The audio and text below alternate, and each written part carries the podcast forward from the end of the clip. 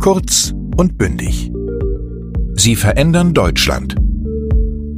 Herzlich willkommen bei einer neuen Folge Kurz und bündig. Ich bin Linda Achtermann und ich freue mich, dass Sie auch heute wieder Lust haben, mit mir jemanden kennenzulernen, der in Deutschland etwas verändern möchte. Zum Zeitpunkt der Aufnahme befinden wir uns direkt in der vierten Welle der Corona-Pandemie. Nach einer entspannten Phase ist die Lage wieder sehr ernst. Die Zahl der Intensivbetten wird knapp und nicht nur das medizinische Personal deutscher Kliniken arbeitet an der Belastungsgrenze und darüber hinaus. Wieder einmal. Die Situation erinnert stark an die erste Pandemiewelle im März 2020. Damals gab es eine große Welle der Solidarität. Vielerorts traten die Menschen während des ersten Lockdowns auf ihre Balkone und applaudierten den Ärzten und Ärztinnen, Pflegerinnen und Pflegern. Doch das reicht natürlich nicht, findet auch Nina Böhmer. Die 29-jährige Krankenpflegerin machte ihrem Ärger in einem Facebook-Post im März 2020 Luft, den über 91.000 Menschen likten und unzählige teilten. Was darauf folgte, waren zig Talkshow-Auftritte, ein Besuch im Gesundheitsministerium und ein Buch mit dem Titel Euren Applaus könnt ihr euch sonst wohin stecken. Sich ist ein Pronomen, das in der deutschen Sprache anstelle einer nicht genau bekannten, aber als sehr hoch angesehenen Zahl genutzt wird. Heute ist sie hier und ich freue mich sehr, dass wir mit ihr sprechen können. Hallo, Frau Böhmer. Hallo. Sie sind gelernte Krankenpflegerin und kennen den Klinikalltag in Berlin, man könnte sagen, in und auswendig. Wir befinden uns jetzt in der vierten Pandemiewelle. Was hat sich denn seit 2020 im März auf den Stationen verändert? Wie ist denn die Situation? Also eigentlich hat sich gar nicht so viel verändert, außer dass wir mittlerweile Schutzkleidung haben. Wir hatten ja am Anfang der Pandemie leider teilweise ohne Schutzkleidung arbeiten müssen, weil es keine Masken gab und keine Schutzkittel und auch Handschuhe geklaut wurden und Desinfektionsmittel, was natürlich nicht so schön war. Ansonsten ist eigentlich alles wie bisher. Also der Personalmangel ist immer noch ziemlich verschärft sozusagen. Wir haben kaum Personal, alle sind erschöpft frustriert. Was muss in Deutschland anders gemacht werden? Also wir Pflegekräfte können die Arbeit nicht so verrichten, wie wir sie gerne machen wollen würden. Ne? Man wird den Patienten nicht gerecht. Man macht so husch husch schnell alles, nur das Nötigste und Wichtigste nicht vergessen. Darunter leiden natürlich die Patienten und wir halten das weder fachlich noch emotional aus. In unserer alternden Gesellschaft steigt der Bedarf an Pflegekräften, was zu einem sogenannten Pflegenotstand führt. Laut dem Deutschen Pflegerat fehlen aktuell bereits ca. 200.000 Pflegekräfte. 500.000 werden es bis 2030 sein, wenn sich nichts ändert. Das ist nicht nur für die Patienten gefährlich, sondern erschwert auch die Arbeit des Pflegepersonals. Das kennt Frau Böhmer auch aus ihrem Berufsalltag. Also man kann schon sagen, im Frühdienst, je nachdem natürlich, wie groß die Station ist, sind es schon so circa 13 bis 15 Patienten auf eine Pflegefachkraft. Und das ist natürlich total viel. Man muss ja dann auch im Frühdienst zum Beispiel bei jedem den Blutdruck messen und die Temperatur und fragen, wie es denn geht. Dann kommt vielleicht noch Verbandswechsel dazu und die Visite, die man mit dem Arzt machen muss. Dann werden Patienten entlassen, neue werden aufgenommen und ja, da kommt natürlich einiges zusammen. Und dann gibt's natürlich auch mal Notfälle oder andere Dinge, die natürlich nicht geplant sind, die man natürlich auch nicht einplanen kann, ne? wenn es jemandem plötzlich doch wieder schlechter geht. Und dann, ja, kommt man schon ins Schaukeln so. Also man, man schafft oft nicht alles. Oder man hat irgendwie das Gefühl, man muss sich zerteilen. Also wir Pflegekräfte wünschen uns eigentlich, dass uns mehr Anerkennung entgegengebracht wird und Wertschätzung. Und ich denke, auch die Gesellschaft sollte sich fragen, was ihnen eine gute Pflege wert ist. Seit einer gesetzlichen Änderung 2004 werden medizinische Behandlungen in deutschen Krankenhäusern nach festgelegten Fallpauschalen abgerechnet.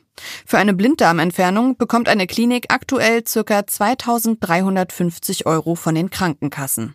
Eine Lebertransplantation bringt etwa 32.000 Euro. Kostet die Behandlung mehr, muss das Krankenhaus aus eigener Tasche draufzahlen. Ist sie günstiger, darf es den Gewinn behalten. Dadurch entsteht ein ökonomischer Druck, den besonders die privaten Krankenhäuser zu spüren bekommen. 38 Prozent aller Krankenhäuser in Deutschland sind mittlerweile privatisiert und müssen durch Einsparungen Gewinne abwerfen.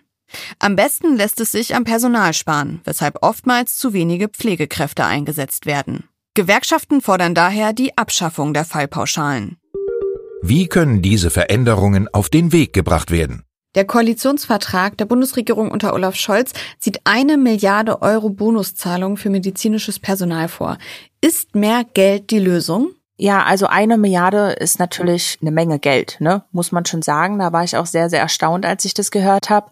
Im Endeffekt sollen es ja dann, glaube ich, 3000 Euro für jeden sein oder beziehungsweise so richtig definiert ist ja noch nicht, wer es genau bekommen soll.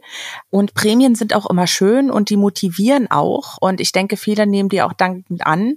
Doch das Problem ist, ja, es löst ja einfach dieses ganze große Problem im Gesundheitssystem nicht. Ne? Man würde schon gerne was Nachhaltiges haben. Sie wünschen sich also strukturelle Änderungen. Sind die denn durch Gesetzesänderungen zu erreichen? Was meinen Sie? Also Gesetzesänderungen wären schon schön, damit man einfach die Grundvoraussetzung sozusagen hat, um was zu ändern, weil so ist ja jetzt nicht so viel passiert, auch wenn man streikt oder mit Gewerkschaften, die haben ja auch nur eine bestimmte ähm, einen gewissen Einflussbereich. Ja, genau. Richtig, danke. Und ja, es wäre natürlich schön, wenn die Arbeitsbedingungen verbessert werden würden. Das könnte man zum Beispiel durch bessere Bezahlung möglich machen. Flexiblere Arbeitszeiten sind auch wichtig. Und natürlich muss der Personalschlüssel angehoben werden. Und das wird wahrscheinlich ziemlich viel Geld kosten.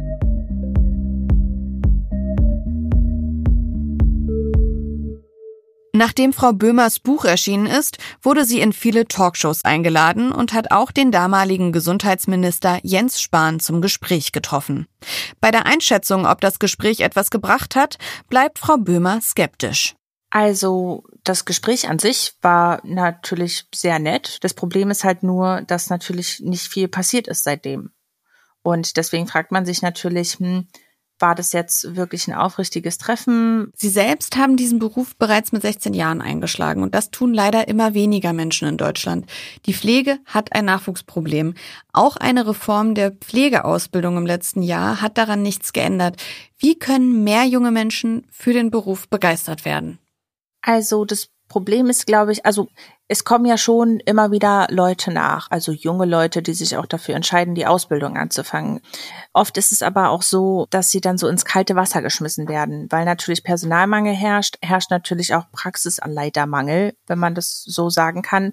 Und viele Auszubildende werden dann schon am Anfang so extrem mit eingespannt und müssen schon oft Sachen machen, die sie vielleicht noch gar nicht theoretisch gelernt haben und die werden dann abgeschreckt. Ne? Und das ist natürlich nicht so schön. Also man darf auf jeden Fall die Auszubildenden nicht im Stich lassen.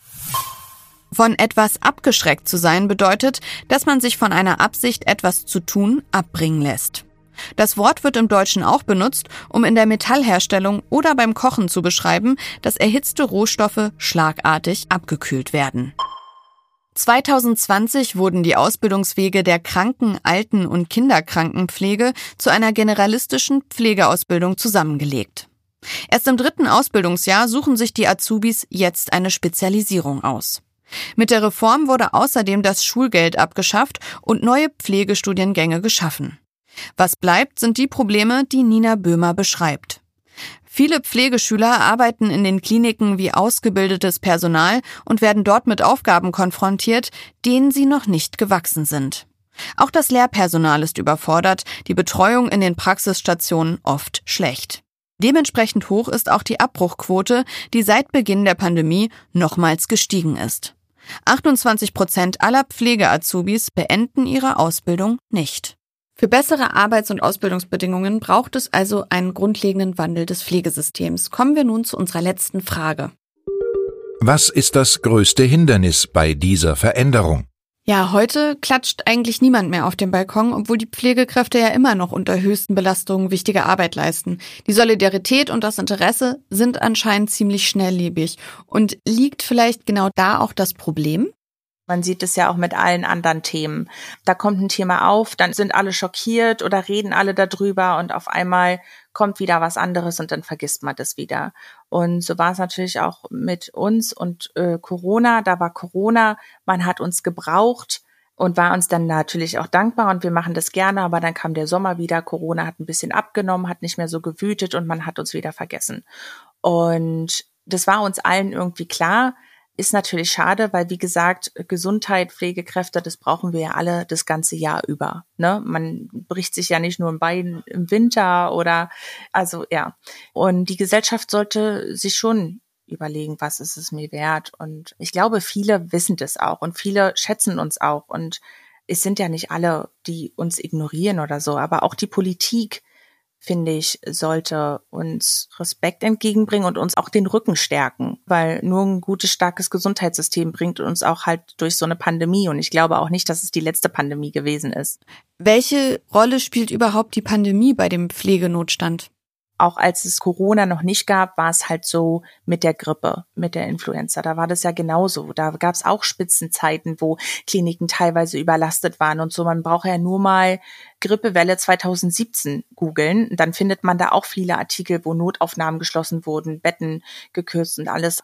Also es war halt kein Geheimnis. Es ist irgendwie wahrscheinlich nur niemandem so richtig aufgefallen, weil die Grippe hat schon so zum normalen Leben gehört. Ne? Ähm, Corona war jetzt was Neues, da fällt einem das mehr auf.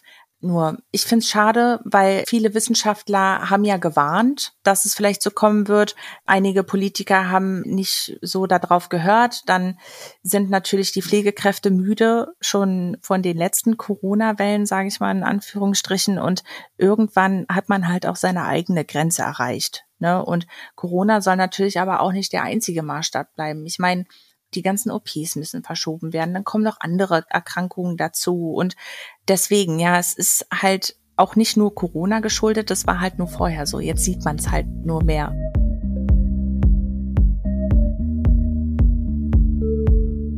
Nina Böhmer ist nicht die einzige Krankenpflegerin und Aktivistin, die die Zustände im Kranken- und Pflegebetrieb anprangert. Aber sie liebt ihren Beruf und ist bereit, für bessere Bedingungen einzustehen. Und zwar jetzt, denn von Aufschub hält sie nichts. Das beweist auch ihr Lieblingssprichwort. Ja, das Leben ist zu kurz für irgendwann, zum Beispiel. Ja, man soll halt immer das Leben genießen, weil es kommt halt nie zurück. Also niemand gibt einem die Zeit zurück. Also die Zeit nutzen, die man bekommt. Genau. Ich bin Linda Achtermann und jetzt sind Sie gefragt. Schauen Sie sich doch einmal auf der Internetseite des Goethe-Instituts und dem Europanetzwerk Deutsch um. Das Skript, eine Vokabelliste und ein Arbeits- und Lösungsblatt zu dieser Folge gibt es wie immer unter www.goethe.de slash kurz und bündig. Ich hoffe, dass Sie Lust haben, auch in der nächsten Folge wieder eine spannende Person kennenzulernen und würde mich freuen, wenn wir uns wieder hören. Bis bald! Der Podcast Kurz und Bündig ist eine Zusammenarbeit der Apparat Multimedia GmbH und des Europanetzwerk Deutsch. Das Auswärtige Amt und das Goethe-Institut fördern mit dem Programm Europanetzwerk Deutsch seit 1994 die deutsche Sprache als Arbeits- und Verfahrenssprache in den europäischen Institutionen. Moderation Linda Achtermann